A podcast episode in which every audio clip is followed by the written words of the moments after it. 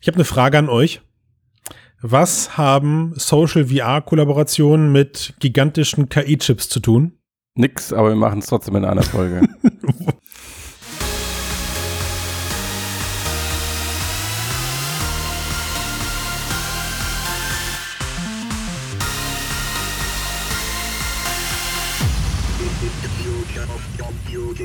Herzlich willkommen zu Mixcast Folge 262, dem Podcast über die Zukunft der Computer. Heute mit dabei sind der Max. Hallo. Und der Christian. Hallo. Musstest du kurz überlegen, wer dabei ist, oder? Nein, ich war irritiert von deinem Nicknamen hier bei uns im Videochat. Ach so. Da, darf ich den jetzt sagen, oder? Klar. The Rock unterstrich Ger unterstrich 1985. Was finde ich im Internet, wenn ich das google? Keine Ahnung, aber ich habe mir gedacht, was unsere Hörer und Hörerinnen nicht wissen, ist, dass wir uns jedes Mal neue Namen für diesen Videochat hier geben. Und das sollte jetzt so eine Art ja, eine Hommage an die, an die 90er Jahre Chaträume sein oder an die 90er Jahre Mailadressen, weißt du, dass du irgendwas nimmst, was du toll findest, nämlich The Rock, und dann schreibst du noch rein, wo du herkommst, und dann schreibst du noch dein Geburtsdatum da rein. Also das Einzige, was du jetzt gerade quasi verraten hast, ist, dass ich 1985 geboren wurde. Aber da kann ich ja nichts für. Das kann ja auch fake sein. Kann fake sein, stimmt. Gab es in den 90ern schon The Rock? Äh, also als Riesenfan, der ich ja augenscheinlich meines Nicknames bin, kann ich dir sagen, keine Ahnung. Ich, weiß es nicht. Aber es passt ja zu Steiner, Mann. Das war der Witz. Das war der, der Witz war ja eigentlich Steiner, The Rock, haha. Ach so. Ja, ich weiß, Oh ich weiß. Gott. Hm. Ich, ich, ich denke mir für nächste Woche was Besseres aus. Ich finde, dein, Okay. dein Nickname finde ich, du hast dich Matzeltopf genannt. Ja, Das finde ich gut. Das war das Spontanste, was mir eingefallen ist. Matzeltopf. Ja, Ja, und Max finde ich auch kreativ heute. ist gut, ja. Max. Ja, das ist Ja. da Einfach, schlicht. tief in die Ideenkiste Max. heute. Ja. Ja. Haben wir dich auf einen guten Tag erwischt. Ja. Ja. Ich hoffe, dass du später bei dem Themen kreativer sein wirst. Ja. Jetzt reiße ich das Ruder aber an mich Ja, bitte Reise. und äh, möchte mit euch darüber philosoph philosophieren, äh, wohin Facebook mit Workrooms geht. Mhm. Ich habe mich ähm, nach unserem letzten Podcast, als wir den, als die Aufnahme ja damals zu 261 lief, äh, ging das Ding gerade erst frisch online und entsprechend habe ich jetzt die letzten Tage genutzt, das Teil mit unterschiedlichen Menschen auch, danke an alle, die da mitgemacht haben, zu testen, äh, sowohl im im pseudoproduktiven Kontext, auch im, im, im Kontext, was man aus dem Ding irgendwie noch rausholen könnte, wenn man Dinge tut, die nicht so vorgesehen sind. Also wie kann man mit dem Sagen Medienupload und Co. spielen? Workrooms ist? Oder Ja. die Leute es einfach googeln? Sie sollen die 261 äh, gucken, äh, hören Ah ja, genau, eigentlich, gucken. Ne? oder? Ja, Guck, gucken. die Folge Ich- 261. Das irritiert so, dass wir eigentlich Videoformat haben, aber nicht Hm. veröffentlichen, Mann. Das macht mich fertig. Also, Wir müssen erst noch hübscher werden dafür. Facebook Work Also, Rooms und da muss man wirklich aufpassen oder ich muss aufpassen, ja, denn ich verwechsel ständig das Ganze mit Workspace oder anderen. Also sagen wir mal, der Name ist weniger innovativ erstmal. Ich habe aber mit Erschrecken festgestellt, dass er harmonisch in die Produktpalette von Facebook passt. Ich erkläre euch warum. Workrooms ist der VR-Ableger einer Kollaborationssoftware die eigentlich schon seit 2016 bei Facebook existiert und dort unter dem Namen Workplace läuft. Ja, also Workplace ist die Business-Version von dem von der Facebook-Technik, würde ich sagen. Kannte Ja. ich vorher gar nicht. Ein Social Intranet. Genau, ein Social Intranet, danke sehr. Und darauf aufbauend kannst du dann Workrooms einsetzen. Das heißt also, alles, was du mit Workrooms machst, basiert eigentlich auch genauso darauf, dass du im Webclient mit Workplace arbeitest. So. Mhm. Ist es schon Und- vernetzt in dieser Ja. Version? Ja. Ist auch schon so vernetzt. Also du kommst unweigerlich und deswegen wahrscheinlich auch genau das, das Ziel von Facebook an der Stelle. Du kommst unweigerlich, sobald du Workrooms nutzt, kommst du unweigerlich auch mit Workplace in Verbindung. Mhm. Nämlich das komplette Teilnehmermanagement, das, der Upload, der Medienupload oder der anschließende Zugriff auf in Workrooms erstellte Medien passiert dann eben über ein dir bereitgestelltes Workplace-Konto. Du musst dir auch ein Workplace-Konto erstellen, um Mhm. Zugriff auf Workrooms zu haben. So. Und da wird beim, beim Testen der Anwendung auch relativ schnell klar, wo jetzt schon äh, die erste experimentelle Zielgruppe liegt, nämlich wirklich auch im unternehmerischen Umfeld. Also du brauchst kurioserweise für Work Workrooms kein Facebook-Konto. Ich meine, klar, du hast es ja schon auf der, auf der Quest installiert, aber rein, rein, rein inhaltlich gesehen wirst du jetzt beim Login zu Workplace und Workrooms nicht nach deiner Facebook-Adresse gefragt, sondern sie fragen dich eben, wie ist deine Company-Adresse? So. Und du legst dann einen, einen, einen Firmenmandanten sozusagen an mit deiner wählerischen, also mit deiner frei auswählbaren, aber eben in meinem Fall jetzt eben mit meiner Unternehmens-Mail-Adresse habe ich es gemacht. Mhm. Mhm. So. Und dann kriegst du ein Workroom beziehungsweise ein Workplace erstellt und kannst dann dort in diesem Workplace verschiedene Teams erstellen und dazu dann eben Kolleginnen und Kollegen einladen, die dann wiederum mit ihrer Brille joinen können. Also im Prinzip haben sie eigentlich Folgendes gemacht. Du nutzt Workplace und Workplace ist aufgebaut wie, wie ein, ich, ich glaube, wie eigentlich alles, was wir gerade so an standardisierten Webplattformen von Teams und Co. kennen. Du hast halt deine Teams in den Teams oder deine Gruppen und in den Gruppen hast du Teams, nennt mhm. es wie ihr wollt. Ne? So eine kleine Hierarchie ist da drinne. Und jetzt kommt der, der Witz an der Sache. Äh, Rooms ist dann eigentlich nur eine Verbindung zu diesem Teams, zu diesem Place Board, so, zu diesem Workplace Board, weil du nämlich folgendes machst, wenn du deine Brille startest, dann fragt er dich nach deinem Account und danach fragt er dich nach einem sechsstelligen Code deines Workplace. Mhm. Also, und den kannst du dir dann eben im Web anzeigen lassen in deinem Workplace. Und dann wirst mhm. du mit dem jeweiligen Workplace verbunden. So. Okay, das klingt erstmal recht easy, oder?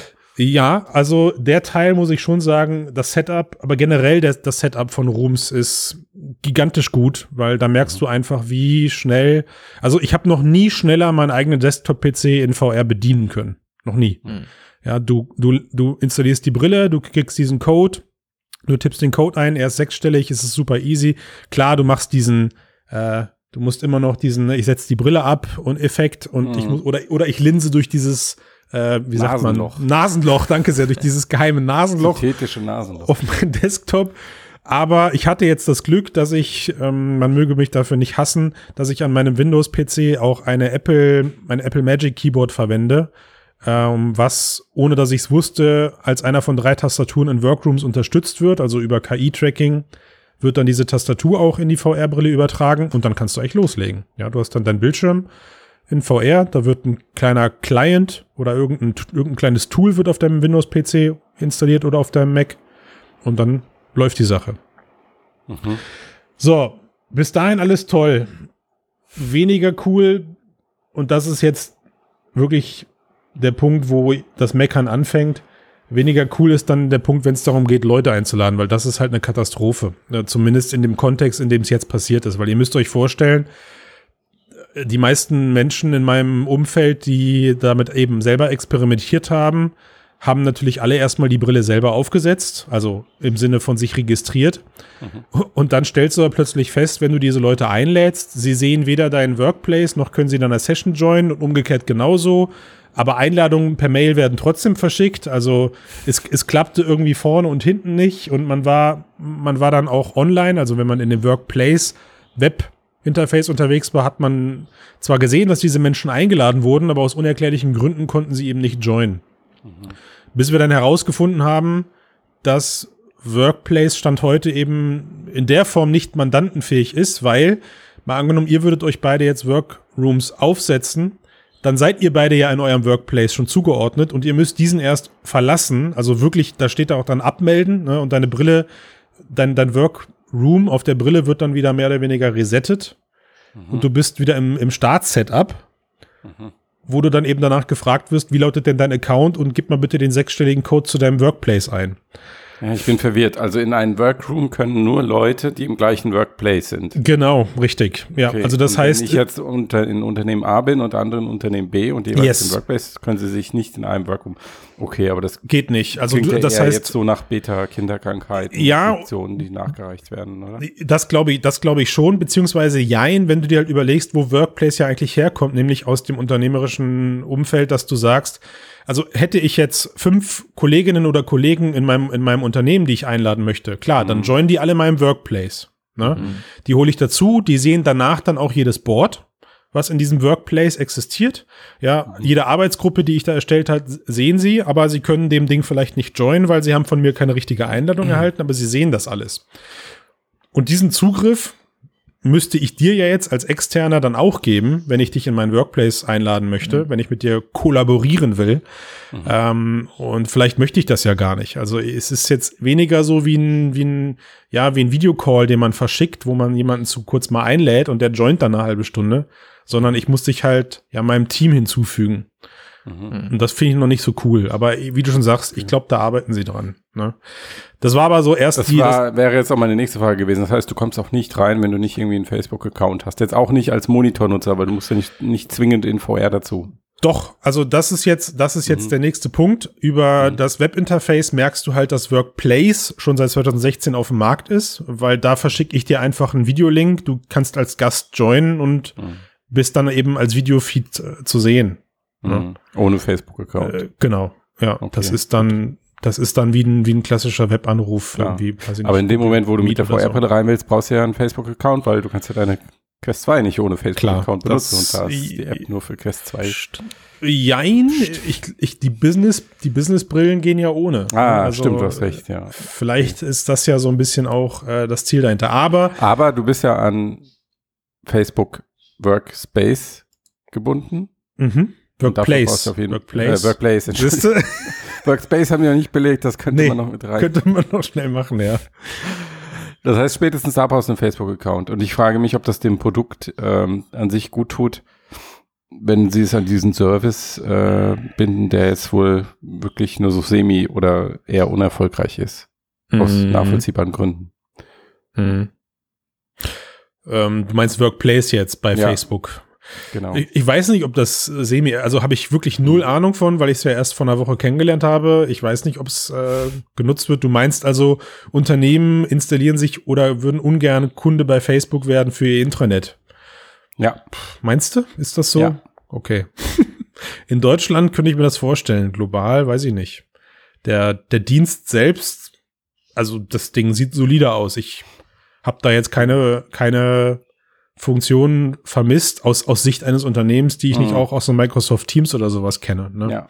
Mhm. Äh, von daher gibt halt auch viele dedizierte Anbieter, die klar gute Services haben, ohne dass du damit an Facebook gezogen bist oder deine Angestellten zwingen musst, einen Facebook-Account zu machen. Ja, Moment, aber bei, aber Work, bei Workplace brauche ich ja keinen Facebook-Account, ne? Ganz kurz. Also Workplace ist ja eigentlich eher so, ich kaufe mir bei, bei Workplace from Facebook, kaufe ich mir einen Firmenmandanten und dann registrieren die Leute sich da ganz normal mit ihrer Firmenmailadresse. Da, da, das ist, es sieht vom Look and Feel nur aus wie Facebook und es basiert auf der Technik, Technologie von Facebook. Ja, aber, aber es sind ja auch Facebook-Server und das wahrscheinlich. Ist, ja das sind Facebook-Server. aber es ist quasi, du hast sozusagen keinen klassischen das kommerzielle Facebook, Social Media ja. Facebook Account, genau. den du brauchst, um ja, zu nutzen. Es ist wie, wie ein Aber lass uns doch mal nicht so nicht so weit davon abkommen, weil ja. was ja eigentlich interessant ist, ist jetzt die Anwendung an sich und genau. was die für Vorteile bietet, wie sich das anfühlt. Ja. Ähm, was hast du denn ausprobiert? Ja, also alles, ne? Und äh, das kann ich, also du triffst dich in VR, du kannst deinen Bildschirm teilen in VR, du kannst auf einem Whiteboard malen in VR. Im mhm. Kern, im Kern ist es das in der aktuellen Version mhm. erstmal. Wie sieht das denn aus? Also du, wenn du die VR-Brille aufhast, sitzt du, du sitzt in so einem Me Meetingraum mhm. und dann siehst du die anderen als Avatare. Ja. Und wer keine VR-Brille hat, der kommt als Videofeed dazu. Genau. Als Videofeed auf einem, auf einem digitalen Bildschirm. Richtig. Es, es gibt mhm. ein, ein, also erstmal ist es so, du kannst nein, wo fange ich? Ich muss, ich muss mit einem kleinen Disclaimer anfangen. Ich habe jetzt mhm. in den letzten Monaten schon eine Handvoll oder die relevantesten Social-Kollaborationsplattformen in VR ausprobiert. Mhm. Und ich möchte niemandem davon Unrecht tun, weil da sind Plattformen bei, die wirklich toll sind. Mhm. Aber es hat sich, aber es hat sich trotzdem sozusagen ab der ersten Minute das Gefühl eingestellt, okay, krass, hier nutze ich etwas, das polished ist. Mhm. Direkt. Ja, also du, du machst das, also erstmal natürlich, dass der, dass der Login, wenn du denn mal dann diese Sache herausgefunden hast, die du Teammitglieder einlädst, blenden wir das gerade mal aus, ja? ja. Aber die, die Einladung an sich und wie das ganze Thema funktioniert, ist, ist einfach nur der Hammer, ja. Du, du startest die Anwendung, dann hast du deinen Terminkalender, zu welchen Rooms du eingeladen bist, also wann, wann welcher, wann welche Session sozusagen stattfindet. Mhm. Ähm, Sobald du das Ding halt dann joinst, sitzt du auf festgelegten Plätzen an einem Tisch. Also es gibt keinen, keinen freien Teleport oder sonst irgendwas. Du kannst dann zwar danach die Plätze tauschen. indem du auf einen anderen Platz zeigst, aber erstmal wirst du zugeordnet, was auch vollkommen ausreichend ist. Ja, also mhm. du brauchst gar nicht irgendwie frei in so einer Lobby starten und musst dich dann zu deinem Platz bewegen oder sonst irgendwas. Das funktioniert alles recht klassisch über UI-Elemente. Wenn ich zum, mhm. Wenn ich zum Whiteboard gehen möchte, dann drücke ich auf meinem Tisch auf das Whiteboard. So Symbol. Mhm. Und dann stehe ich am Whiteboard. Mhm. Und wenn ich vom Whiteboard wieder am Tisch sitzen möchte, drücke ich halt auf das Tischsymbol mit meinem Controller. Okay, also ja. das Interface funktioniert gut, ähm, die visuelle Gestaltung ist ja. aber noch sehr abstrakt, ne? Das ist ja Nee, eben nicht. Also es ist, also was heißt abstrakt? Es ist cartoony. Äh, ja. Es ist halt alles so ein bisschen an die Möglichkeiten der Quest angepasst. Du nutzt diese neuen Facebook-Avatare oder diese neuen mhm. Oculus-Avatare auch, die du. Das meinte ich mit abstrakt. Die du von also Horizon also kennst. Ja, ich, aber ja, aber jetzt kommt der Witz an der Sache.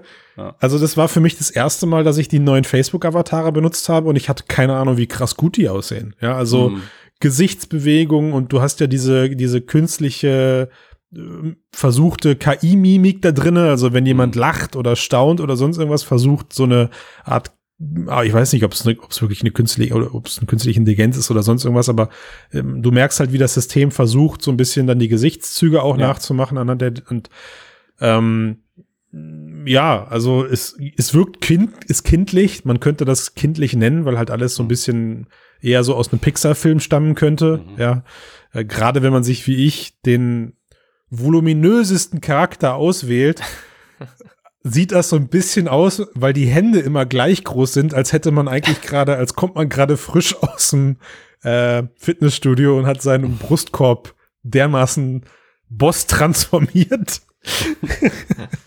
ne, aber also wie in echt halt. Aber das ja, würde mich schon mal interessieren, dieser Comic-Stil. Ja. Weil ich könnte mir vorstellen, dass allein das schon irgendwie die Anwendungsszenarien so ein bisschen einschränkt. Und ich denke jetzt natürlich wieder nicht an die Zielgruppe der Leute, die jetzt hier im Publikum sind und zuhören. Und die Leute, die sich sowieso für so eine Technologie interessieren, so einfach so eine große Standardfirma, wo auch viele Menschen arbeiten, die jetzt mit Technologie und so weiter nicht so viel am Hut haben. Ja. Wie das für die ist, wenn die sich plötzlich in so einem Raum treffen und gegenseitig alle als Comic-Avatare sehen. Also jetzt stell dir mal vor, du hast dein Mitarbeitergespräch in dieser Form, ja. Mhm. Wo du vielleicht auch drüber sprichst, was äh, irgendwie scheiße gelaufen ist. Oder du hast ein Einstellungsgespräch oder keine Ahnung. das, da würde die Form, wie sie im Moment ist, schon auch den Gesprächsverlauf und wie die Leute dich wahrnehmen, wie sie dich sehen, würde das ja beeinflussen. Das heißt, das schließt ja von vornherein eigentlich eine ganze Menge an Anwendungsszenarien aus. Voll. Also gebe ich dir total recht, würde ich, glaube mhm. ich, auch menschlich gesehen einfach noch mal auf die ganz lange Bank schieben, ob jemals mhm. Mitarbeitergespräche oder Vorstellungsgespräche mit solchen künstlichen Avataren stattfinden. Mhm. Das ist ja ein Grundproblem, über das wir seit Jahren diskutieren. Ne? Selbst wenn die irgendwann mal realistisch ich aussehen. natürlich jetzt zugespitzt, aber natürlich einfach auch Treffen, wo Menschen sich kennenlernen sollen. Ja. Das kann ja auch ein erstes Treffen oder ein Treffen mit Kunden sein oder was weiß ich. N naja, also auch da. Das kann halt auch Vorteile haben. Ne? Also man kann es auch ja. als also, also, also man kann es ja auch als, ähm, wenn man jetzt zum Beispiel überlegt, dass es ja den Trend schon seit Jahren gibt, in Bewerbungsunterlagen halt kein Foto mehr, vielleicht sogar seinen Namen halt hm. zu entfernen. Hm. Und man natürlich immer noch den Effekt des persönlichen Gesprächs hat, wo immer noch halt Vorurteile mit einfließen, könnte man mhm. jetzt natürlich sagen, es für ein erstes Gespräch ist es vielleicht Mhm. Das ist natürlich, du lernst den Menschen nicht kennen, aber du mhm. hast natürlich wieder diesen Effekt, dass du vielleicht gewisse Faktoren ausschließen kannst. Nee, würde ich, so würde ich widersprechen. Joe Standard-Avatar benutzt. Ja, aber ja. guck mal, also ich, auch, auch da würde ich, glaube ich, vehement widersprechen, weil der, auch der Effekt anders genutzt werden kann. Ich mache euch mal ein, ein kurzes Beispiel. Ich bin ja seit Oktober letzten Jahres habe ich einen neuen Arbeitgeber. Da arbeite ich 100% remote. Mhm und hatte im Prinzip erstmal so eine Art Chancengleichheit, weil alle Menschen zum damaligen Zeitpunkt aufgrund der Pandemie ans Homeoffice gebunden waren äh, und das zum Glück auch für alle möglich war, hatte ich so eine Art Chancengleichheit, was, was, was den Kollegenkreis angeht. Mhm. So. Und wir hatten im Januar äh, ein relativ großes Kickoff-Meeting mit 30 Personen. Mhm. Und ähm, ich habe dafür mit zwei Unterstützern plädiert, dass wir dieses Kickoff eben in VR durchführen. Also das heißt, wir haben 30 VR-Brillen ausgeliehen, wir haben uns eine Anwendung organisiert und haben 30 Menschen erstmals in VR gebracht. Hat super funktioniert und, und ich ja. habe persönlich eigentlich boah, 25, wenn nicht sogar 20, naja, doch eher, eher 20 bis 25 der KollegInnen, die ich dort kennengelernt habe, habe ich das erste Mal in der virtuellen Welt kennengelernt. So. Und der Effekt, Max, und äh, den, den du gerade beschrieben hast, der ist eigentlich überhaupt nicht eingetreten, weil jeder hatte da so ein bisschen vielleicht noch seinen crazy Charakter. Der eine hat sich dann äh, einen Piraten auf die Schulter gesetzt und der eine sah aus wie ein Opernsänger oder so. Also es waren halt auch klassische Oculus-Avatare, damals aber noch die im Januar, die, die man so Kennt ihr die noch, mhm. die man im, im Oculus Editor so sehr erstellen ja. kann? Mit Cyberbrille und was weiß ich was alles. Waren super creepy. Super creepy waren die. Aber solche Menschen sind da darum gelaufen, äh, weil sie mhm. auch Spaß an der Nummer hatten. Mhm. Und was im Nachgang passiert ist, jedes Mal, wenn ich über die Monate hinweg mit den Menschen Videochat hatte, war das immer so, ach krass, du warst doch der mit dem Pirat auf der Schulter. Ach ja, lustig. Und jetzt sieht man sich mal in echt. Also es hat sich überhaupt nicht falsch angefühlt. Im Gegenteil, es mhm. war schon fast, man könnte so aus der HR-Abteilung heraus wahrscheinlich irgendwie sogar ein Fazit ziehen und sagen, es hat irgendwie sogar noch einen, einen coolen Enabler-Effekt gehabt. Ich glaube, Max ja. meint nicht, dass es falsch aussieht, genau. sondern dass es, dass man sich neutraler begegnet. Aber dann muss er sich klarer ausdrücken oder ich besser zuhören, aber. ja, also ich habe jetzt nicht verstanden, was da dran ein vehementer Widerspruch war, aber ist okay. Nein, das ist aber einfach was Widerspruch, sagen. Max, weil was er gesagt hat, ist ja, dass du aufgrund des visuellen Erscheinungsbildes des Avatars den Menschen trotzdem Eigenschaften zuordnest. Das heißt, wenn du den Leuten am Anfang die Wahl gibst, die sollen so oder so ja, aussehen das, und dann das sollte man halt nicht. Da, da genau, dann, deswegen meinte ich, du brauchst so einen Joe Doe. Ja. Also natürlich kann im Bewerbungsgespräch auch als Pirat auftauchen. Mhm. Ähm, aber das müsste man in echt mal machen, finde ich. ja, oder in echt. Aber dann äh, muss man halt auch dazu stehen. Ja. Also da ja. muss man auch mit den Konsequenzen leben, dass man möglicherweise hier, hier im Kölner Raum kannst du das wahrscheinlich noch eher bringen irgendwie, ne? aber ah, ja. sagt viel über dich aus wahrscheinlich. Ja, okay, gut, aber, um, aber dann ist, äh, also Avatar-Thema schränkt irgendwie Anwendungsszenarien ein, aber ich denke, eingespielte Teams und vielleicht gerade dann, wenn es irgendwie kreativ werden soll, ja. wenn es sowieso in einem spielerischen Umfeld ist, dann, dann kann das gut funktionieren. Wenn, ja. und das ist, wäre jetzt halt die nächste Frage, wenn du denn in dieser Avatar-Begegnung oder in diesem ganzen 3D-VR-Szenario, erkennst du dort einen Mehrwert gegenüber der normalen Videokonferenz? Aktuell noch nicht. Mhm. Also es ist auf jeden Fall ein, natürlich erstmal ein sehr cooler Effekt, der sich einstellt, wenn man die Leute dann plötzlich nebeneinander am Tisch sitzen sieht und man kann sich die Hände geben. Ja, wir hatten so diese Momente, die man einfach jetzt auch immer wieder erlebt, wenn man sich das erste Mal trifft, Mensch, guck mal, so nah waren wir uns ja schon lange nicht mehr, ja, und äh, virtuell die Hand über den Tisch zu reichen und dann so zu tun, als würde man sich die Hände schütteln oder so, das sind schon coole Momente, für die VR natürlich wie gemacht ist. Dafür braucht es jetzt kein Workroom, sondern allgemein äh, Social Collaboration oder generell soziale VR-Anwendung, logischerweise. Und was jetzt den reinen Funktionsumfang von, von ähm, Workrooms angeht, da wird der Name Beta halt auch spürbar, weil, wie gesagt, du kannst aktuell deinen Bildschirm teilen, was mega ist, was wirklich super funktioniert, aber de facto auch erstmal nur technisch begeistert, weil sein Bildschirm in VR zu sehen so eine kleine Magie auf einen ausübt, ja. Und wenn man dann per Knopfdruck den Bildschirm von seinem eigenen Desktop, also von seinem virtuellen Desktop, den man in VR sieht, auf die große Leinwand übertragen kann, dann fühlt sich das an, als ist man gerade irgendwie auf der Enterprise und sagt auf den Schirm oder sowas. Ja. ja. Äh, oder in so. einem normalen echten Meetingraum. Oder in einem normalen echten Meetingraum. da habe ich auch mal das Gefühl, ich bin auf der Brücke der Enterprise. Und ähm, alles, was danach dann angeht, ich meine, wenn du dich danach dann zum Whiteboard teleportierst, da kannst du dann Bilder hochpacken, die du vorher in Workplace hochgeladen hast. Videos gehen nicht, aber du kannst halt dann Videos äh, oder Bilder an diese Pinnwand packen und du kannst mit dem Stift rummalen. Was sich übrigens, also ich habe noch nie einen cooleren Stift in VR gehabt. Auch das muss ich sagen. Auch da merkt man das. Alex. Hm, auch nicht, nein, auch nicht in Alex. Da merkt man das, da merkt man wieder das Polishing an der Stelle. Man dreht seinen Controller dafür nämlich komischerweise um. Ja, das habe ich in den Videos gesehen. Das ist eine gute Idee. Ja. Und die und die Haptik und die Haptik dieses Stifts ist irre. Ich kann das nicht beschreiben. Ist irre gemacht. Ist wirklich gut. Mhm. Ja, als ob man wie so ein Kleinkind mit einem fetten Wachsmalstift auf einer Tafel rummalt. Es macht einfach Spaß. Mhm. Aber dann, aber wie gesagt, danach hört es dann erstmal auf, ähm, was den großartigen Funktionsumfang umgeht. Was es für ist, Funktionen würdest du dir denn noch wünschen? Oder? Ja, das ist jetzt die Frage, welche wären überhaupt sinnvoll. Ne? Ich meine, es ist aktuell erstmal so, du kannst deine Dropbox verbinden, du kannst dein, dein Drive, dein Google Drive, glaube ich, verbinden. Es ist ja wirklich, eigentlich müsst ihr es euch vorstellen, es ist das, was wir die letzten Monate in Teams erlebt haben, in 3D. Und diese Diskussion führe ich gerade natürlich auch an der Kundenfront recht häufig. Warum, was habe ich denn davon, wenn ich mich mit vier Leuten jetzt plötzlich in VR treffe, wenn ich diese vier Leute auch per Videobild sehen kann und kann, und einer, und einer teilt seinen Bildschirm, ja, und wir sehen genau das Gleiche als, mhm. als, als wie sonst. Ja. Aber es ist am, am Ende, wie gesagt, am Ende ist es trotzdem irgendwie diese, diese Räumlichkeit, die, da so einen, so, einen, so einen großen spürbaren Unterschied macht, die sich aber auch kaum greifen lässt. Ich meine, ihr müsst euch vorstellen, die Testrunden haben alle per Video angefangen. Man, man hat sich erstmal per Video äh, am Rechner getroffen, um sich dann zu koordinieren, wie wir jetzt in, in Workrooms reingehen. Dann waren wir eine halbe Stunde in Workrooms und dann waren wir wieder zurück am Rechner, um uns zu verabschieden.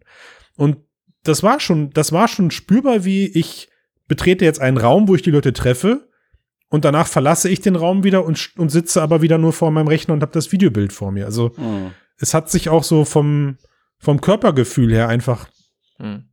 ganz anders angefühlt. Und ich, ich weiß mhm. nicht, ob dieser Effekt ermüdend ist, also ob er sich abnutzt mit der Zeit, logischerweise. Mhm. Ähm, aber in dem Moment war es halt, ja, wirklich so, als es war mehr ein Treffen als nur ein Videocall, komischerweise. Man ist so ein bisschen mehr engaged mit den, mit den anderen Personen auch. Ja. ja. Und ähm, ich, ich kann mir, wie gesagt, zieht davon im Dauerbetrieb 50 Prozent ab, weil dann du, weil du dann weißt, was dich erwartet. Du betrachtest nicht mehr so selber deinen dein Charakter, sondern du konzentrierst dich wirklich mehr auf das, du was äh, geschissen bekommst in diesen Momenten, in dieser halben Stunde äh, und dich weniger mit der Anwendung an sich befasst. Dann muss ich zeigen, ob solche Dinge produktiver sind als ein, ein Videocall oder eben nicht. Hm. Ich glaube ja. schon. das finde ich gut. Weil ich glaube, es gibt so Faktoren, die man halt in menschlicher Interaktion völlig unterschätzt, weil man Produktivität eben irgendwie nicht wirklich misst im Sinne von, also man, man guckt sich immer so an, da sind jetzt so und so viele Leute und ich habe denen in anderthalb Stunden meine 25.000 PowerPoint-Präsentationen um die Ohren gehauen. Mhm. Also habe ich meinen Auftrag jetzt erledigt. Mhm. Und deswegen war das jetzt ein Erfolg. Aber wenn man halt an Zusammenarbeit denkt oder so, ja. glaube ich, gibt es eben gerade im zwischenmenschlichen Kontakt. Mhm. Ich meine, es gibt ja auch so Untersuchungen, dass wenn Leute so in der Zone sind und gut zusammenarbeiten, sich mhm. irgendwie deren so Wellen in deren Gehirn, die man so messen kann, halt synchronisieren und sowas. Ja. Und da ist halt die Frage, ob sowas halt nicht auch eine echte oder gefälschte körperliche Präsenz oder Wahrnehmung des anderen halt benötigt. Ich glaube, also ja, und ich glaube, das sind Dinge, die langsam mal irgendwie messbar gemacht werden müssten, um da auch Argumente liefern zu können, weil das, was du beschreibst, sind ja genau diese, also das sind diese ganzen kleinen Feinheiten, die du in so einem VR-Space erlebst, die das Gespräch deutlich fluffiger machen als eine Videokonferenz. Als Beispiel, die Leute glotzen nicht auf ihr Handy, ja, weil sie in der Videokonferenz, Not ich meine, klar, noch, noch nicht, ja, noch nicht, ja. Ach, dann ähm, weißt du es ja gar nicht. Die, die Tatsache, ja, doch, du siehst es ja dann schon. Also ich finde nee, halt, du, wenn ich mir die Brille einfach auf die Stirn ziehe und dann ich, nehme Ich merke, ja, dann guckst du aber in VR die ganze Zeit in die Decke, ja, also da ja, musst du. Ja, das kriege ich schon gebacken. Dann musst du, genau, da musst du dran so, arbeiten, aber. Es wird eher leichter zu cheaten, klar. Vom Gefühl her, finde ich, hast du halt erstmal, erstmal mehr Aufmerksamkeit. Ja. Und auch so Kleinigkeiten wie sich zu melden und dass du diese Meldung auch sofort wahrnimmst, dass du dein Gespräch auch sofort unterbrichst und die Person eben kurz dran nimmst und sagst, yo, sorry, was wolltest du sagen? Oder generell, dass. Das so Körpersprache auch. Ja, du hast viel mehr Körpersprache, die du halt sonst über diese ganzen Videoformate über eine ganz andere Aufmerksamkeitsspanne lösen musst und du musst als Moderator auch darauf achten, hat sich da gerade jemand per Klick gemeldet oder nicht. Das, das fällt dir in so einer Runde halt einfach deutlich einfacher und für die Menschen selbst ist es halt auch natürlicher, logischerweise, ja. Mhm. Ähm, und das sind, glaube ich, so diese ganzen Feinheiten, die am Ende so eine Konferenz deutlich besser, agiler, vielleicht auch effektiver werden lassen, ja, weil auch die Gesprächs, der Gesprächsverlauf sich viel dynamischer, viel, viel lebhafter anfühlt, weil die Leute sich vielleicht ins Wort fallen und gestikulieren, wenn sie was sagen wollen und irgendwie auf sich aufmerksam machen. Das fehlt dir in den Videokacheln halt momentan komplett. Ja, da, ich ja finde, das hast du schon auch, aber das, was Max gesagt hat, ich glaube, da muss man auch gar keine großen Untersuchungen machen. Das weiß ja jeder mit gesundem Menschenverstand. Das hm. Treffen, bei denen man sich begegnet, im Vergleich zu Treffen, wo man sich einfach nur ein Video sieht, eine vollkommen andere Dynamik entfalten können oder meistens auch entfalten. Und dass ähm, bestimmte Dinge in der Zusammenarbeit einfach besser funktionieren. Gerade dann, hm. wenn man, glaube ich, kreativ zusammenarbeiten will und dass man auch eine ganz andere Vorstellung von dem Menschen bekommt, mit dem man es da zu tun hat. Mhm. Ähm, jetzt all diese Argumente führen mich dann eigentlich an einen Punkt zurück. Okay, das ist alles, so wie es jetzt ist, ganz nett und man kann damit experimentieren. Ja. Aber wirklich interessant, relevant für viele Menschen, ähm, jetzt auch außerhalb der Zielgruppe, die sowieso schon jetzt an sowas gewöhnt ist durch Gaming etc., wird das erst, wenn wir sowas haben wie diese Codec-Avatare. Mit Sicherheit. Also wenn du wirklich das Gefühl hast, du bist dem anderen Menschen, du kannst dem anderen Menschen begegnen, so wie er ist. Und ich glaube dann, dieses, okay, wir machen jetzt was mit Comic oder wir machen was Spielerisches, was Lustiges, das wird, gibt's dann auch noch, aber das ist dann eher so ähm, der, der, der Schritt zurück wenn man was anderes erleben will. Und der Standard muss dieses Realistische sein, der realistische ja, Moment der Begegnung. Oder du nutzt es situationsbezogen, so wie du dir jetzt vielleicht einen lustigen Hintergrund ja. reinschaltest, wenn du mit drei Kollegen quatscht, machst du beim, machst, machen, aber okay. machst du beim, machst du, machst du bei einem relevanteren Kundenmeeting aber dann eben den verschwommenen Hintergrund rein oder so. Und genau. genauso wählst du vielleicht dein Avatar demnächst dann aus. Gut möglich, ja. Ähm, was mir immer wieder auffällt, diese Kollaborationslösungen an sich, so gut sie allesamt auch gerade sind, und es ist jetzt kein Geheimnis oder keine große Weisheit, aber sie stehen und fallen halt mit den Konzepten, die du darin auslebst. Wenn du mhm. dich mit acht Leuten in einer VR-Brille triffst und einer präsentiert seine PowerPoint, wirst du danach nur Spott und Hohn ernten, warum sich jetzt alle mit dieser VR-Brille abkämpfen mussten. Ja. Ne, dann hast du verloren. Dann, dann beerdigst du das Thema auch direkt bei dir im Unternehmen, mhm. wenn du keine anständigen Konzepte nutzt. Und ich mhm. glaube, die ersten die ersten Menschen, die damit gut klarkommen werden, sind so alle, die, die aus dem, vielleicht aus dem Agile Thinking Bereich oder aus dem, äh, wie heißt das alles, dieses, dieses Scrum Master, ja. Die werden da, glaube ich, von profitieren, weil sie die, die DNA besitzen, auch gute Gruppendynamiken, sagen wir mal, zu forcieren. Aber trotzdem müssen sich diese Menschen eben mit den Gegebenheiten, mit den Problemen und mit den Tools, die so eine VR-Anwendung mit sich bringt oder eben auch nicht mit sich bringt, ganz massiv auseinandersetzen. Ja. Es ist halt äh, im Moment noch so ein Zwischenschritt. Ähm, es ist noch nicht konkurrenzfähig zu der echten Begegnung. Ja. Ähm, aber im gleichen Moment hat es halt nicht die Vorteile von der Videokonferenz, dass man sich halt wirklich, also dass man den anderen Menschen wirklich sieht, äh, ja. wie er ist. Ja. Da hängt es irgendwie so dazwischen und das muss sich in die ein oder andere Richtung entwickeln. Entweder du bleibst bei diesem Comic-Look, aber dafür schaffst du ganz viele Produktivitätsmöglichkeiten, mhm. die du so nicht hast. Wenn du einfach eine Videokonferenz machst, oder? Und da geht ja Facebook auch hin mit den Codec-Avataren. Du schaffst es wirklich so eine Art Hologrammtelefon damit zu machen, wo du dann ein Präsenzgefühl hast, dass es mit der realen Begegnung aufnehmen kann. Jo, und ich glaube, der, der Schritt, den du zuerst skizziert hast, ist der wahrscheinlichstere dass ja. man erstmal bei der Comic-Grafik bleibt und jetzt eben überlegt, was kann man für Konzepte in VR bringen, die man eben in einem Videokonferenzsystem nicht abbilden kann. Und da wiederum hoffe ich und, und, und wünsche mir eben deutlich mehr Gamification-Ansätze. Ja, also wenn ich die Leute irgendwie mit Interaktionsobjekten in so einer VR-Anwendung zusammenbringen kann, dass sie dynamisch miteinander arbeiten, sonst irgendwas, glaube ich, hast du viel mehr Spaß auch am Ende und nimmst das Ganze positiver wahr, als wenn du nur auf eine flache PowerPoint guckst. Da ja. bin ich mal gespannt, was kommt. Quasi die PowerPoint muss 3D werden. Die muss 3D werden, ja. Da muss dann plötzlich das Auto da rauskommen. Wer weiß. Am, am Ende und zum Abschluss muss ich sagen, der, der eigentliche, also ich könnte die ganze halbe Stunde gerade auch abkürzen und hätte einfach nur sagen müssen, Matthias, eigentlich hat es sich angefühlt, als hat man Facebook Spaces wiederbelebt mit einer anderen Grafik. Und jetzt hoffen wir, dass sie im aktuellen Kontext an der Anwendung aber auch festhalten. Mhm. Ne, weil und vielleicht auch Horizon und so, vielleicht gibt's ja da ja. Überschneidungen. Who knows? Es gibt auf jeden Fall noch Luft nach oben und noch gut Daseinsberechtigung für all die anderen sozialen Plattformen, die oder für die ganzen Kollaborationsplattformen, die es gerade auch noch gibt. Also entschieden ist da noch nichts. Punkt. Ich habe fertig. Sehr gut. Ja, liebe Hörerinnen und Hörer, ähm, im Vorgespräch, als wir überlegt haben, was machen wir als zweites Thema, haben wir so, haben wir echt coole Sachen durchgeguckt, also neue Grafik, KI-Grafiktechnologien.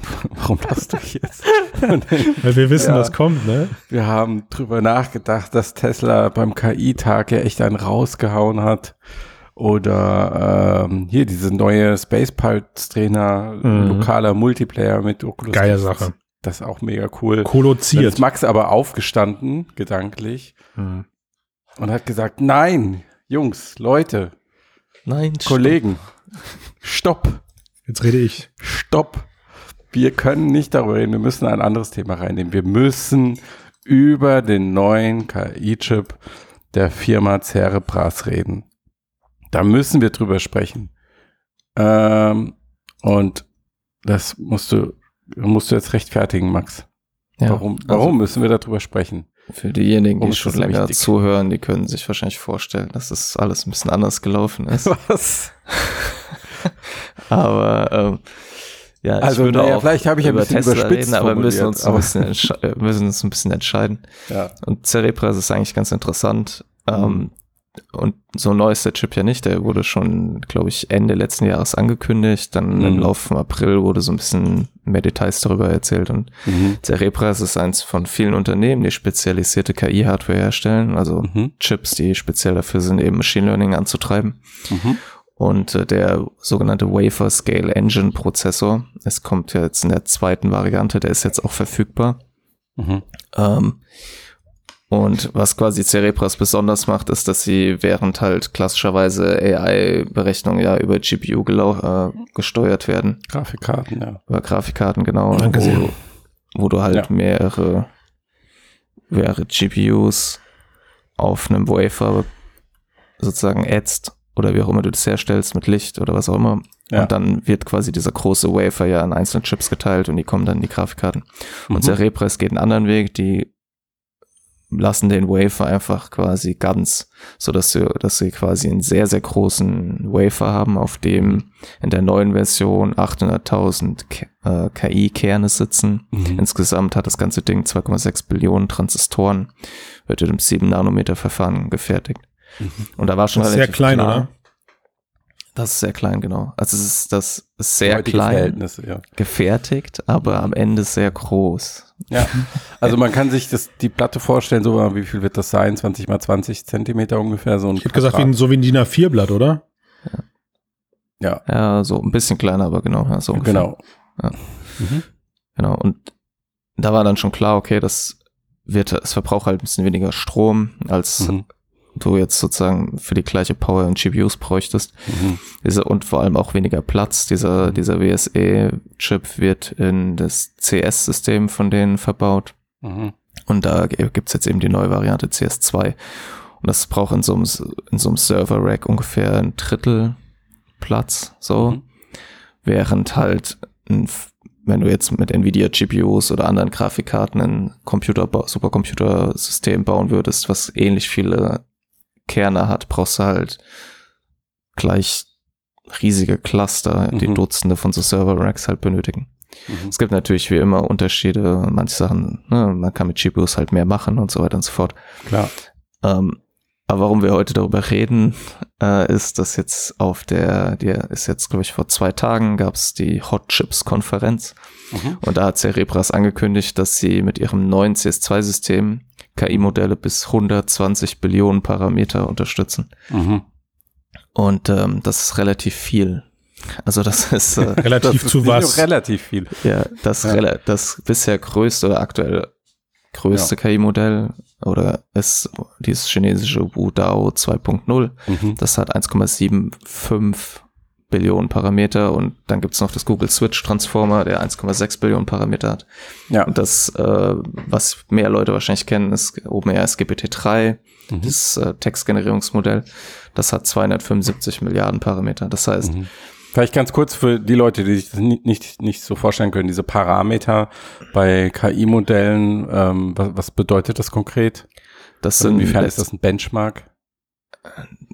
das ist mehr oder weniger die Anzahl von künstlichen Synapsen. Also nicht eins zu eins, also, also Parameter bedeutet die Weights in den neuronalen Netzwerken, das sind die Werte, die quasi zum Beispiel die Neuronen einnehmen und die Mhm. sozusagen, wenn das künstliche Netzwerk lernt, Mhm. passt es diese Werte innerhalb diesen Neuronen und in den Verbindungen zwischen den Neuronen an Mhm. und kann so eine Funktion sozusagen, äh, es lernt nicht eine Funktion, aber es repräsentiert quasi Mhm. eine Funktion in gewisser Weise. Okay, es Und- repräsentiert aber auch eine gewisse Leistungsfähigkeit, wenn man davon ausgeht, Genau, dass also mehr mehr- Parameter dafür steht, dass das Modell mehr kann. Genau, also wenn je simpel kann man sagen, je mehr Parameter, desto größer ist das Modell oder das mhm. Netzwerk. Und bisher zeigt sich halt, dass größere Netzwerke auch meistens leistungsfähiger sind, wenn ja. sie die entsprechenden mehr Daten auch haben. Und das mhm. ist auch die große Erkenntnis der letzten Jahre, die natürlich auch umstritten ist, weil auch manche sagen, das ist eine Sackgasse, aber wenn man jetzt mhm. von den sogenannten, das gab es jüngst dieses Paper, dass man von sogenannten Foundational Models spricht, mhm. also riesige KI-Modelle, die mit unfassbar viel Daten trainiert werden und die dann halt sehr zahlreiche Fähigkeiten entwickeln, wie GPT-3, der ist halt sehr gut Text generieren kann, aber auch Code generieren konnte, was jetzt für OpenAI's Codex ausgenutzt wird. Und was natürlich jetzt mit dem CS2-System passiert, das sich auch skalieren lässt. Also die können 192 von diesen CS2-Systemen mhm. zusammenschalten. Wie auch immer man auf diese Zahl kommt. Und haben dann, äh, ja, und haben dann halt, das sind dann irgendwie 160 oder 162 Millionen KI-Kerne, die da kombiniert sind und angeblich mhm. skaliert das auch linear. Das heißt, ähm, sie haben halt irgendwie Speicherlösungen gefunden und das, wie die Systeme miteinander kommunizieren, dass da nicht so viel Leistung verloren geht, was oft sonst ein Problem ist. Mhm. Äh, und sie sprechen auch davon, dass sie theoretisch mit ihrem System jetzt so ein System wie GPT-3, was glaube ich mit, also da weiß man nicht so genau, wie viele GPUs da genutzt wurden. Mhm. Ähm, aber das wurde ja in einer riesigen Microsoft-Rechenfarm berechnet und das wurde ungefähr vier Monate trainiert und mit dem mhm. neuen System sagen sie, könnte man GPT-3 in einem Tag trainieren. Mhm. Wow. Okay. Das ist halt so schon ein deutlicher Leistungssprung. Ja. Und auch von der Größe der, des Netzwerkes, ja, wenn man jetzt überlegt, wo DAO ist halt ein multimodales Modell, ist also nicht nur mit Text trainiert, sondern auch mit Bildern und Audio. Und das ist 1,75 äh, Billionen Parameter groß, was quasi aktuell zuletzt die, Achse, die maximale Grenze einfach war. Und jetzt sagen, okay, das erhöhen wir um den Faktor 100 Mhm. Nochmal, das heißt natürlich nicht, dass das Netzwerk hundertmal stärker ist.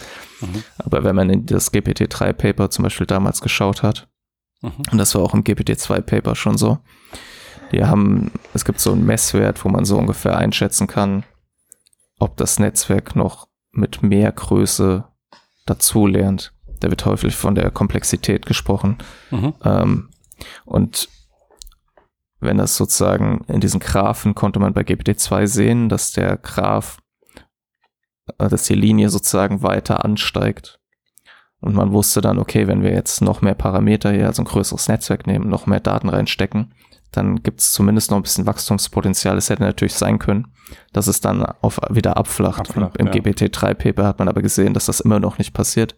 Das heißt, es gibt immer noch Potenzial, dass das System besser wird. So. Und was das genau bedeutet, ist halt eben nicht so wirklich vorhersehbar. Also, also natürlich in einer gewisser Weise ist es schon vorhersehbar. Aber wenn man bei GPT-2 zu GPT-3 hat man dann halt so, konnte man ja jetzt so vorhersehen, okay, das Ding kann schon gut Texte schreiben. Das heißt, es wird also, wenn es größer ist, noch besser Texte schreiben können. Ja. Man hat dann aber halt eben auch irgendwo gegen eine Decke stößt. Gab es eigentlich Untersuchungen, wie diese WUDAO 2 1.0, die ja jetzt schon äh, ein Vielfaches der Parameter von GPT-3 hat, wie die im Vergleich performt? Ähm, also nach Aussage der, mhm. der, die das quasi gebaut haben, mhm. Beijing Academy of, of AI, mhm. ähm, schneidet es gerade im, eben im Chines in der chinesischen Sprache halt besser ab. Mhm. Ähm, und hat eben in, in, verschiedenen anderen, also die haben das dann quasi in verschiedenen Benchmarks getestet. Ja. Ähm, darunter Superclue oder auch im ImageNet äh, Bilderkennung und sowas, weil es eben ein multimodales Modell ist und es ist überall okay oder liegt ja. vor, vor GPT-3 oder vor Clip oder sowas. Mhm. Ähm, das Ding ist quasi, dass es noch einen Unterschied gibt, wie ich ein Netzwerk trainiere. Es gibt halt mhm. den sogenannten Dense, also Dense Training oder Dense Weights und Sparse Weights oder mhm. Sparsity Training. Und das ist auch was, wo Cerebras sagt, das ist ihre Hardware. Das ist aber auch was, was zum Beispiel Graphcore sagt, was auch ein Unternehmen ist, die KI-Chips herstellen. Dass es für die Sparse, für das Sparsity-Training besonders gut geeignet ist.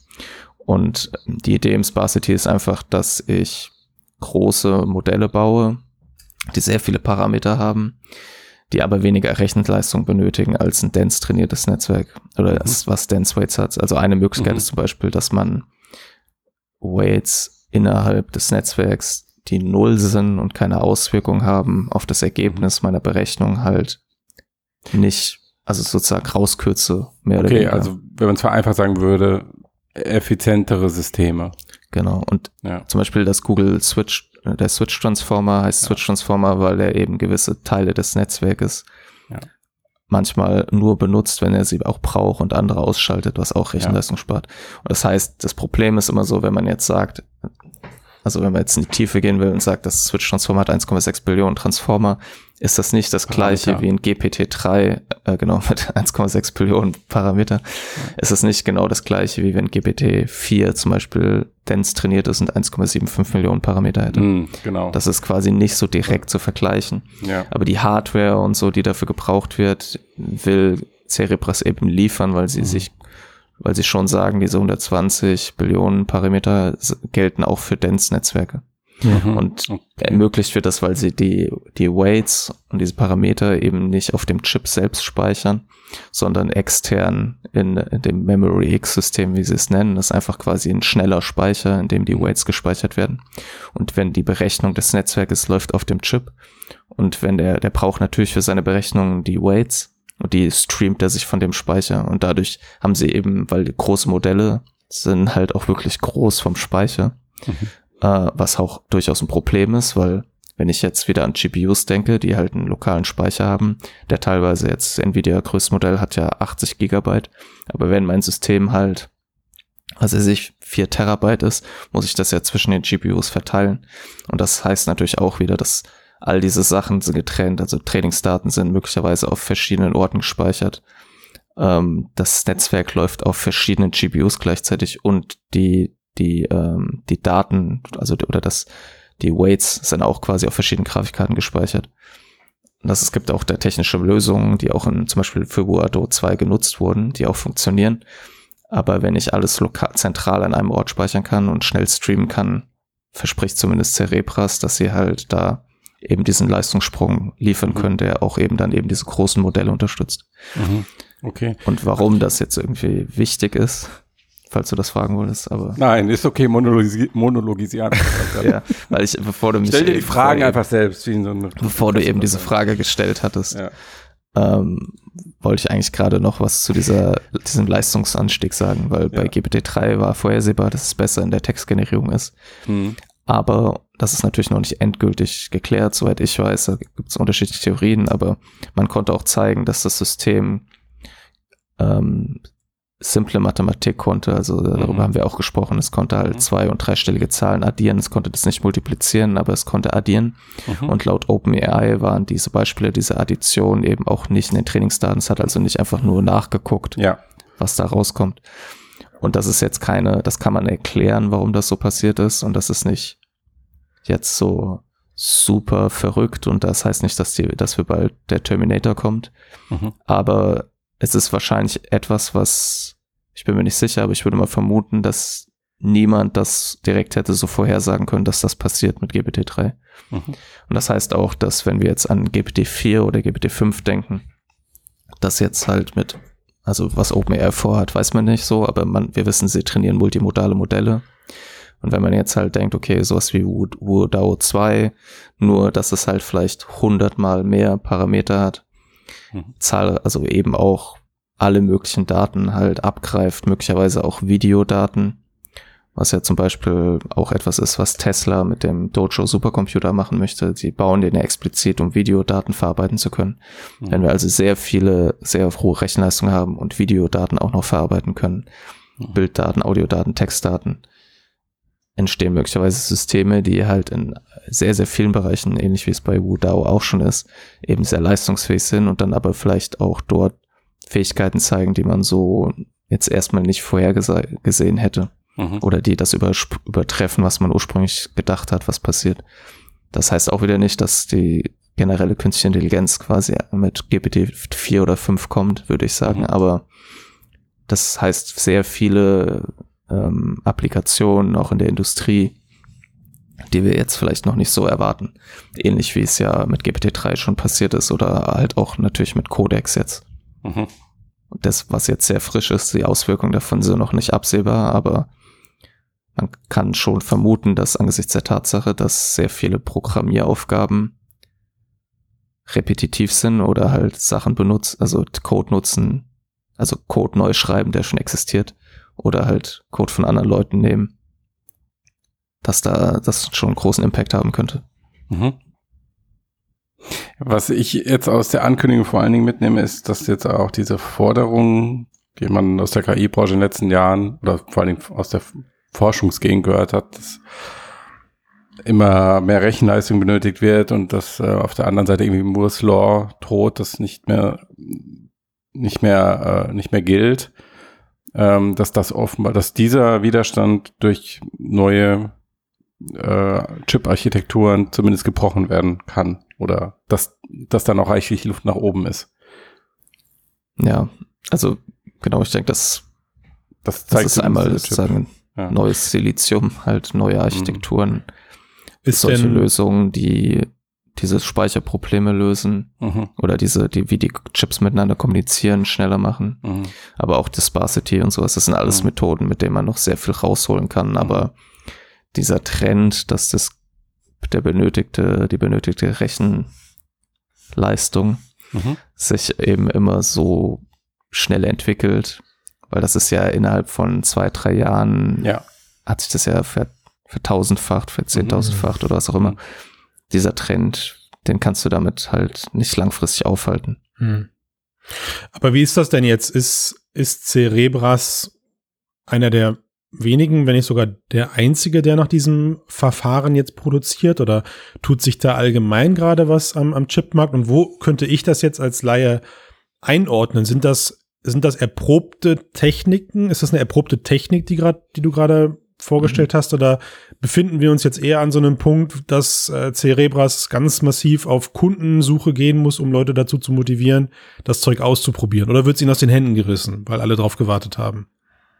das wird sich jetzt zeigen halt. Also das CSC2 ist jetzt halt verfügbar, äh, das CS, CS2-System. Ähm, es gab halt eben auch schon den Vorgänger, der, den die auch schon verkauft haben, der auch in einigen Forschungsinstituten eingesetzt wurde. Also es ist nicht, dass es jetzt völlig unerprobt ist oder so. Mhm.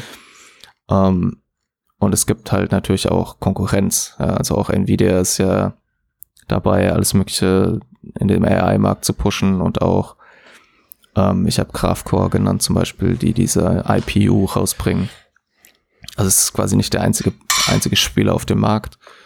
Ähm, und der Trend, den, also Cerebras ist meines Wissens nach einer der, der ersten Produzenten, die diese Lösung eines riesigen Wafers, auf dem quasi die Chips einfach bleiben und wo die Chips auf dem Wafer miteinander kommunizieren, äh, gesetzt hat und da halt in Kooperation mit TSMC das produziert hat. Und es ist allerdings so, dass TMC auch schon, äh, soweit ich weiß, ähm, angekündigt hat, dass sie diese Technologie, die sie in Kooperation, also in Zusammenarbeit mit Cerebras dort entwickelt haben, um mhm. das überhaupt bewerkstelligen zu können. Weil früher ging das einfach nicht, da waren einfach zu viele Fehler auf den Chips. Mhm ähm, dass sie die halt eben natürlich auch an andere, für andere Chip-Designs hm. von anderen Herstellern halt anbieten das heißt, wollen. Das heißt, kann mir, also kann mir konkret um den Fertigungsprozess. Genau. Also, ja. Kann ich ja, mir also, also bald eine 3090 Ti als kompletten Wafer in den Rechner stecken dann? Hm. Ja, da wären dann halt quasi möglicherweise, was weiß ich, 100, 30, 30 90 Tis drauf oder so. Okay, das klingt doch gut. Ja. Ja, und, und ähm, das andere, was ich was ich an dieser Ankündigung interessant finde, ist ja dann, wenn ich dich richtig verstehe, Max, dass diese grundlegende Frage ist, ähm, das Streben nach immer größeren, oder ist es erstrebenswert, immer größere KI-Modelle zu entwickeln, weil damit die Leistungsfähigkeit der Systeme entsprechend skaliert, ähm, in nicht allzu ferner Zukunft wahrscheinlich geklärt werden kann, weil du siehst ja dann, wenn du GPT-4 trainiert hast und das hat jetzt halt, weiß ich nicht, 10 Billionen Parameter, hat aber einen Performance-Gewinn von drei Prozent, dann weißt du, okay, da stimmt wohl eher die Sackgassentheorie oder es geht halt völlig durch die Decke und dann keine Ahnung, was passiert. Ja, also ich wie gesagt, also wenn man das halt auf diesem Graphen sich anschaut, Mhm. ist da noch Wachstumspotenzial, ob das bei GPT-4 oder wie auch immer das, was auch immer da kommt, dann halt Ja. auch noch so ist, wird sich zeigen. Ich denke aber, dass in dem Moment, wo du multimodale Modelle trainierst, Mhm. ähm, auch dieses Bottleneck möglicher, also nicht Bottleneck, also so dieses Ende, dieses, dieses Ritz weiter nach hinten verschoben wird, Mhm. So, sofern die Technik mithalten kann. Also weil einfach aufgrund der Tatsache, dass du so viele unterschiedliche Daten verarbeitest und ja. die Menge der Daten so groß ist, ist einfach du noch mehr Rechenleistung brauchst, um einen ähnlichen Effekt wie in der Textverarbeitung zu erzielen. Also Mhm. glaube ich. Das heißt, du brauchst dann auch viel, viel stärkere Systeme noch. Mhm. Wenn du die dann auch wieder, also wenn du flexiblere KI-Systeme entwickelst, die du dann wiederum skalieren willst. Ja. Also multimodal. Ja. Mhm.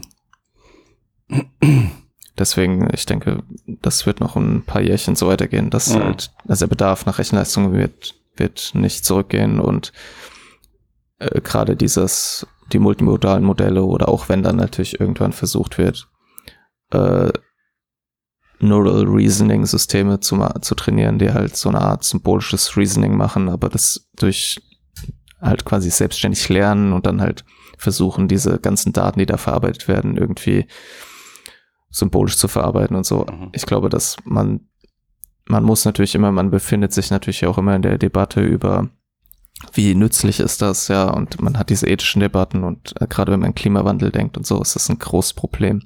Mhm. Cerebress ist natürlich, sagen sie zumindest, verbraucht deutlich wenig, weniger Energie als jetzt ein vergleichbares GPU-System. Mhm. Äh, und es gab ja auch ein paar Studien, die gezeigt haben, dass es teilweise möglich ist, bis zu hundertfach weniger Energie zu verbrauchen, wenn die richtigen, wenn die Bedingungen stimmen von den Datenzentren, also verschieden, also wo trainierst du das genau? Was herrscht da für ein Wetter? Wie trainierst du das? Mit welchen Systemen trainierst du das? Und so weiter und so Mhm. fort. Da gibt es schon große Fortschritte, weil natürlich Energie auch teuer ist. Ähm, und gleichzeitig kann man das natürlich aber auch als eine Art von Grundlagenforschung sehen. Also wenn man das jetzt ernst nimmt, dass quasi es sowas wie eine generelle künstliche Intelligenz geben könnte, Mhm. die unser Leben drastisch, also das Leben aller Menschen, auch aller Menschen in der Zukunft drastisch verbessern könnte und viele Probleme lösen könnte, das Leiden vieler Menschen verringern könnte, Mhm. dann ist das möglicherweise eine Investition, die halt als, ja, als Grundlagenforschung ge gesehen werden kann, ähnlich wie ähm, der Teilchenbeschleuniger in CERN. Mhm.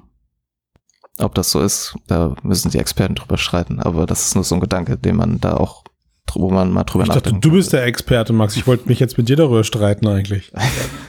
Die Expertin. Er wäre Ja. ja. dann alleine in diesem Streitgespräch. dann würde ich sagen, haben wir es für diese Woche. Abgefahren. Also ich warte einfach drauf, Max, bis dann irgendjemand Doom auf den Chips zum Laufen bringt. Das ist so mein Benchmark, weißt du? Es muss Ja. immer Doom drauf Dann ist es laufen nützlich. und dann ist es nützlich. Ja, das ist so der und das ist mit Sicherheit gar nicht so einfach, weil dafür ist der Chip ja nicht gemacht. Ne? Also Hm. Das Bringst du passiert dann den- über so Neural Rendering, da, über da bringst du den dann zum, bringst du, bringst ihn to the max, bringst du ihn dann, ja. Wer weiß. Und am Ende spielt Doom sich selbst auf dem Chip, wenn's, wenn es gut machst. So. Ja, da dreht sich das Gewehr auf dem Bildschirm einmal auf dich. Ja. Na gut, Freunde der Sonne. Ich danke euch für diese Runde. Ja, Ich muss das jetzt euch. verdauen, was der Max da erzählt hat. Und darüber nachdenken, wann wir die ersten künstlichen, weiß ich nicht, Tiere. Du hast im Vorgespräch gesagt, eine künstliche Maus. das, Ja. die erst, das erste künstliche Gehirn einer Maus könnte man mit solchen Chips abbilden. Die sind dann vielleicht insgesamt ist dann der, der Rechner zwar so groß wie ein Hochhaus, aber du hast trotzdem eine Maus simuliert. Wer weiß. Ja. Die Frage ist, was dann der Käse ist. Das beantworten wir in den kommenden Folgen. Ich danke euch. Bis dann. Ciao. Wer beantwortet das? Ich nicht.